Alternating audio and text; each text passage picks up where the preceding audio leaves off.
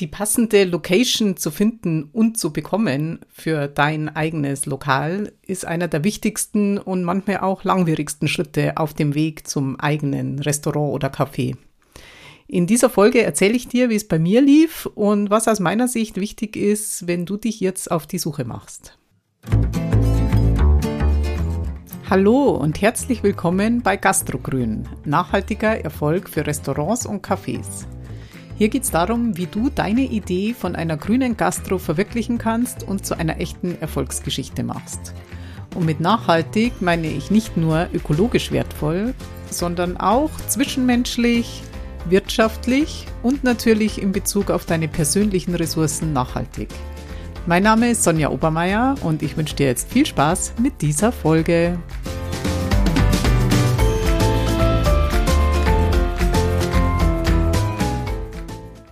Ich betreibe seit 2011 den Klingelwirt. Das ist Münchens erstes Bio-Wirtshaus. Und jetzt, also seit 2022, unterstütze ich mit Gastrogrün andere, ihre Idee von einem eigenen nachhaltigen Restaurant oder Café erfolgreich umzusetzen. Und dazu gehört auch die Suche nach einer passenden Immobilie zu meistern und vor allem auch durchzuhalten. Wenn du dir dabei Unterstützung wünschst, buch dir gerne ein kostenloses Kennenlerngespräch auf gastrogrün.de. Der erste Schritt ist erst einmal anzufangen. Also anzufangen zu suchen. Das klingt jetzt banal, ist es aber gar nicht. Also ich hatte zum Beispiel eine große Hemmschwelle, als ich das erste Mal auf eine Annonce geantwortet habe. Das war so ein bisschen wie der Sprung ins kalte Wasser. Es ist der erste reale Schritt sozusagen offiziell in die Phase der Gründung einzusteigen. Also anstatt ähm, im stillen Kämmerlein oder mit guten Freunden und Familie mein Konzept zu besprechen, ist es halt dann, du gehst sozusagen raus in die Öffentlichkeit, du sprichst mit Fremden und du bekennst öffentlich, ich möchte jetzt ein Lokal eröffnen. Und genau, da geht es dann auch gleich direkt in die in die Realität, du besichtigst Objekte, du schüttelst Hände, du unterschreibst Maklervereinbarungen. Also eigentlich damit, dass du anfängst, das Lokal zu suchen, geht es eigentlich erst so richtig los mit der Gründungsphase. Wenn du, so wie ich damals, große Hemmungen hast oder auch sehr aufgeregt bist, wenn du zum ersten Mal irgendwo ein Lokal anschaust, dann würde ich dir empfehlen, erstmal zu solchen Objekten zu gehen, wo du vorher eigentlich schon davon ausgehst, dass das sowieso nichts für dich ist.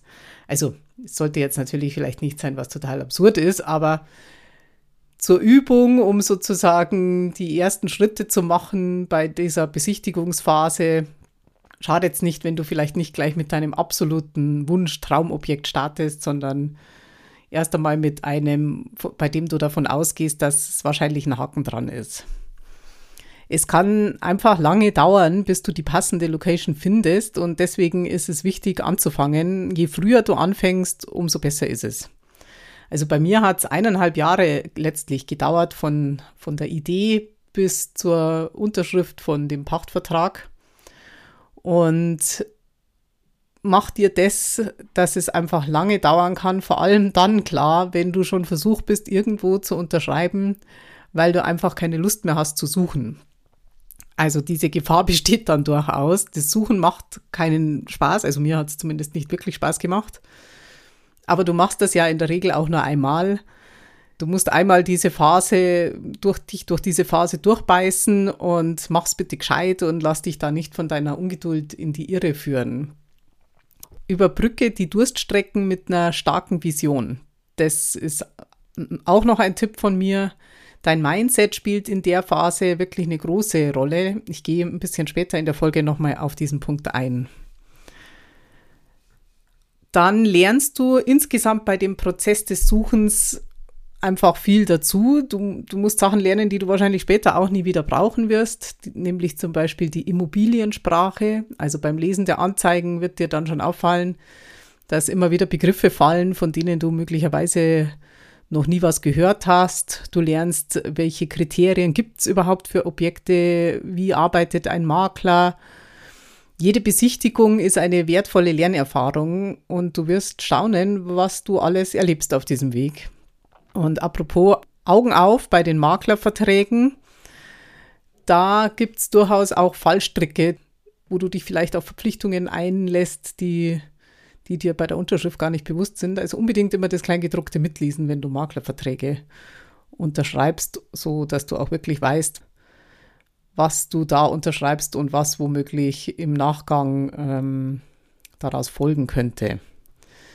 Ein Beispiel dafür ist, bei vielen Maklervereinbarungen ist sozusagen die Klausel drin, wenn du ein anderes Pachtobjekt mietest von demselben Vermieter, bei dem du jetzt ähm, das Lokal besichtigen möchtest oder für das du dich gerade interessierst, dass dann auch eine Maklerprovision fällig wird. Und das kann halt durchaus eine Rolle spielen, wenn jetzt zum Beispiel wie in München, wo die Brauereien sehr viele Objekte besitzen, wenn du sozusagen ein brauereigebundenes Objekt besichtigst und du, du pachtest dann irgendwann ein halbes Jahr später ein anderes Objekt von derselben Brauerei, dann könnte es unter Umständen passieren, dass du dann trotzdem die Maklergebühr bezahlen musst, obwohl du ja gar nicht über diesen Makler auf dieses Objekt aufmerksam geworden bist. Also da einfach aufpassen oder halt dann eben einfach wieder die Maklerverträge kündigen, sobald die, ja, die Besichtigung halt abgeschlossen ist. Nutz diese Chance, einfach dazu zu lernen und wäg auch die verschiedenen Vor- und Nachteile der Konstrukte ab. Also auch nochmal das Thema Brauereien. Die spielen, wie gesagt, in manchen Städten als Vermieter eine große Rolle.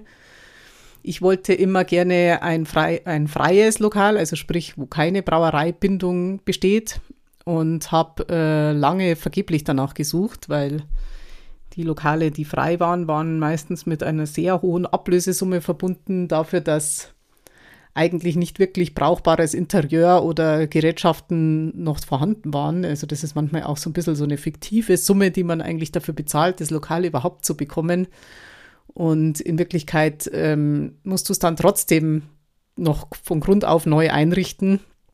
Und dann kann es natürlich schnell teuer werden. Also die, die Einstiegsschwelle kann halt bei Brauereien sehr viel niedriger sein oder die Anfangsinvestition, da die oft schon einiges zur Verfügung stellen, was du für ein konzessionsfähiges Lokal brauchst. Und bei mir wäre eben der, mein Plan schon fast daran gescheitert, dass ich einfach nichts Passendes gefunden habe und habe dann mich doch, doch auf den Kompromiss eingelassen, ein brauereigebundenes Lokal zu finden, weil da gab es halt einfach genügend am Markt. Wenn du von diesem Thema Brauereibindung noch nie was gehört hast, google das gerne mal. Es sind halt Verträge, bei denen du, bei denen die Brauerei dein Vermieter ist und wo du dich dann verpflichtest, von dieser Brauerei die Getränke zu beziehen oft auch verknüpft mit einer Mindestbezugsmenge. So, dann du musst ja so, was weiß ich, 80 Hektoliter Bier im Jahr kaufen. Wenn du das nicht schaffst, dann ähm, wird eine Vertragsstrafe fällig. Und das ist eben in München sehr gang und gäbe. Und ich weiß es auch von anderen Städten, wo es äh, praktiziert wird, in Köln zum Beispiel. Genau, so viel zum Thema Brauereien. Üb dich einfach auch im Auftreten, wenn du Lokale besichtigst. Also sei da weder, weder überheblich noch unterwürfig, sondern halt möglichst natürlich und gleichzeitig selbstbewusst. Stell dir vielleicht auch vorher die Frage, bist du eine Traumpächterin, ein Traumpächter für den Verpächter oder gibt es Gründe, die womöglich gegen dich sprechen? Und da kannst du dir auch gleich überlegen, wie du diese Gründe, diese potenziellen Gründe vielleicht entkräften kannst oder einfach generell, welchen Eindruck du vermitteln willst, wenn du wenn du eben bei einer Besichtigung deinem vielleicht zukünftigen Vermieter das erste Mal begegnest. Ja, und wenn du dann schon eingestiegen bist in die Suchphase und die ersten Objekte besichtigt hast, dann fällt es auch gleich viel leichter, deine Kriterien wirklich festzulegen. Die Kriterien stehen natürlich bis zu einem gewissen Grad vorher schon fest, weil sie sollten sich ja nach deinem Konzept richten und auch nach der Frage der Wirtschaftlichkeit. Das heißt, du machst dir dann einfach mal klar, was genau suchst du eigentlich? Reicht eine Teilküche für dein Konzept oder braucht es einen Fettabscheider, weil du ein richtiges Restaurant betreiben willst? Brauchst du eine Alkoholkonzession oder ähm, machst du vielleicht ein, Mittags, ein Mittagskonzept, wo das gar nicht zwingend notwendig ist?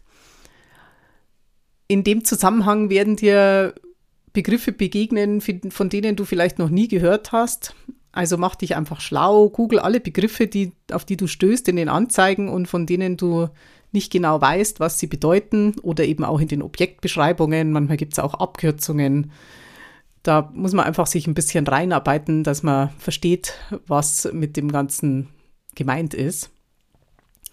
Genau, und dann legst du deine Kann- und Muss-Kriterien anhand deines Konzepts fest und gehst auf die Suche. Und wenn sich am Ende herausstellt, dass das, was du als was du an Kriterien definiert hast, unauffindbar ist, so wie eben bei mir das war, dann kannst du die natürlich auch nochmal anpassen. Aber grundsätzlich ist halt wichtig, dass du dir zunächst, dass du dir zunächst klar machst, was dein ideales Lokal wäre und wonach du jetzt konkret suchst. Und die nächste Frage, die sich dann stellt, ist, wo suchst du? Also welche Stadtteile wären optimal oder welche Orte, wenn es jetzt mehr im ländlichen Raum ist, welche Lage schließt du aus? Welche Lage passt super für dich? Die, um die Frage zu beantworten, musst du dich natürlich erstmal mit dem Markt beschäftigen. Das hast du hoffentlich eh schon getan, wenn du dein Konzept erstellt hast. Also auch wenn du dich in deiner Stadt schon richtig gut auskennst, schadet jetzt nicht, hier nochmal bei der Recherche Gas zu geben. Oft macht halt eine belebte Lage mehr Sinn als eine ruhige, auch wenn du dann mehr Konkurrenz hast und da vielleicht ein Lokal oder eine Kneipe neben der anderen ist. Aber dort sind halt auch einfach oft die Leute unterwegs. Und es kann sich lohnen, hier mehr, ein bisschen höhere Pacht zu akzeptieren, weil du einfach in einer guten Lage dein Lokal hast. Informier dich auch über die Einkommensstruktur in den verschiedenen Stadtteilen und über die sonstige Infrastruktur. Wie ist es angebunden an das öffentliche Verkehrsnetz? Ist es eher eine Wohngegend oder ist es eher eine Gegend mit Büros und viel Gewerbe? Und passt diese Struktur zu deinem Konzept? Machst du eher ein Mittagsgeschäft, wo jetzt zum Beispiel für Büros und Gewerbe interessant ist? Oder wird es eher ein Restaurant, das abends frequentiert wird, was natürlich in der, in der Wohngegend auch gut funktioniert? Welche Gegenden schließt du von vornherein aus? lern deine Stadt und die Viertel einfach mal richtig gut kennen. Geh mal spazieren in den verschiedenen Gegenden und am besten zur Hauptgeschäftszeit für dein künftiges Lokal, also zu, zu den Öffnungszeiten, wenn du geöffnet haben wirst, wie viele Leute sind da so unterwegs, dass du da ein bisschen ein Gefühl dafür bekommst. Weil gerade wenn man ja in einer Stadt lebt, ist man ja oft nur in seinem eigenen Viertel unterwegs und oder halt viel unterwegs und in den anderen Vierteln nur zu einer bestimmten Uhrzeit, da kann man sich manchmal täuschen. Ja, und letztlich ist dann noch die Größe natürlich wichtig, also wie viele Sitzplätze oder Quadratmeter soll das Lokal haben, wie viele Quadratmeter und Sitzplätze äh, passen überhaupt zusammen. Also das, da muss man natürlich das auch mal einmal durchrechnen. Oft sind ja nur die Quadratmeter angegeben und dann kannst du aus dieser Zahl natürlich noch nicht sofort schließen, wie viele Sitzplätze haben jetzt da Platz. Das hängt oft ja auch vom Schnitt ab des Lokals oder des Gastraums. Welche, also brauchst du eine Terrasse? Ist die Terrasse ein Musskriterium für dein Konzept und welche Arbeitsbereiche brauchst du? Also bei der Größe würde ich mich einfach auf eine Spanne festlegen, die für dich passt. Bei mir waren es damals, glaube ich, 40 bis 80 Sitzplätze. Am Ende sind es dann doch ein bisschen mehr geworden, was aber allerdings eher daran lag, dass ich es einfach enger bestuhlt habe, als es sozusagen der Vorgänger gemacht hat. Ähm, die Frage der Terrasse ist eben sehr wichtig. Also wenn du keine Möglichkeit für Außenplätze hast, kann es durchaus sein, dass bei schönem Wetter oder halt den ganzen Sommer über nichts los ist und dieses, das muss man dann auch erstmal überbrücken können. Wenn du wiederum eine sehr große Terrasse hast, ist es natürlich vom Personal her schwieriger zu handeln. Du musst dann sehr flexibel sein, um das stemmen zu können, wenn bei schönem Wetter ähm, sozusagen plötzlich die Kapazität für Gäste dreimal so hoch ist wie jetzt an einem Regentag. Da brauchst du flexible Leute, die dann ähm, immer kurzfristig auch arbeiten können, je nach Wetterlage oder kurzfristig freinehmen können. Genau, und äh, wichtig ist, dass du bei der Besichtigung nicht nur nach den Sitzplätzen schaust, sondern schon auch äh, die Arbeitsbereiche gut prüfst und die Lagerräume. Also das ist auch ein Thema, was, was man oft unterschätzt, wie viel Lagerkapazität man dann auch wirklich braucht für die, für die Getränke, für die Speisen, für die Arbeitsgeräte. Personaltoilette, du brauchst ein Büro, wo du einfach deine administrativen Aufgaben machst. Also alle diese Arbeitsbereiche solltest du auch gleich von vornherein mitplanen und mitdenken. Ja, und letztlich der, der kürzeste, aber wahrscheinlich der wichtigste Punkt insgesamt, beweise einen langen Atem im Zweifel. Also durchhalten ist hier wirklich die Devise. Nicht selten dauert es einfach ein Jahr oder noch länger oder zwei Jahre, bis du das passende Objekt findest und dann auch bekommst, weil man für die guten Objekte gibt es in der Regel natürlich nicht nur eine Bewerberin oder einen Bewerber.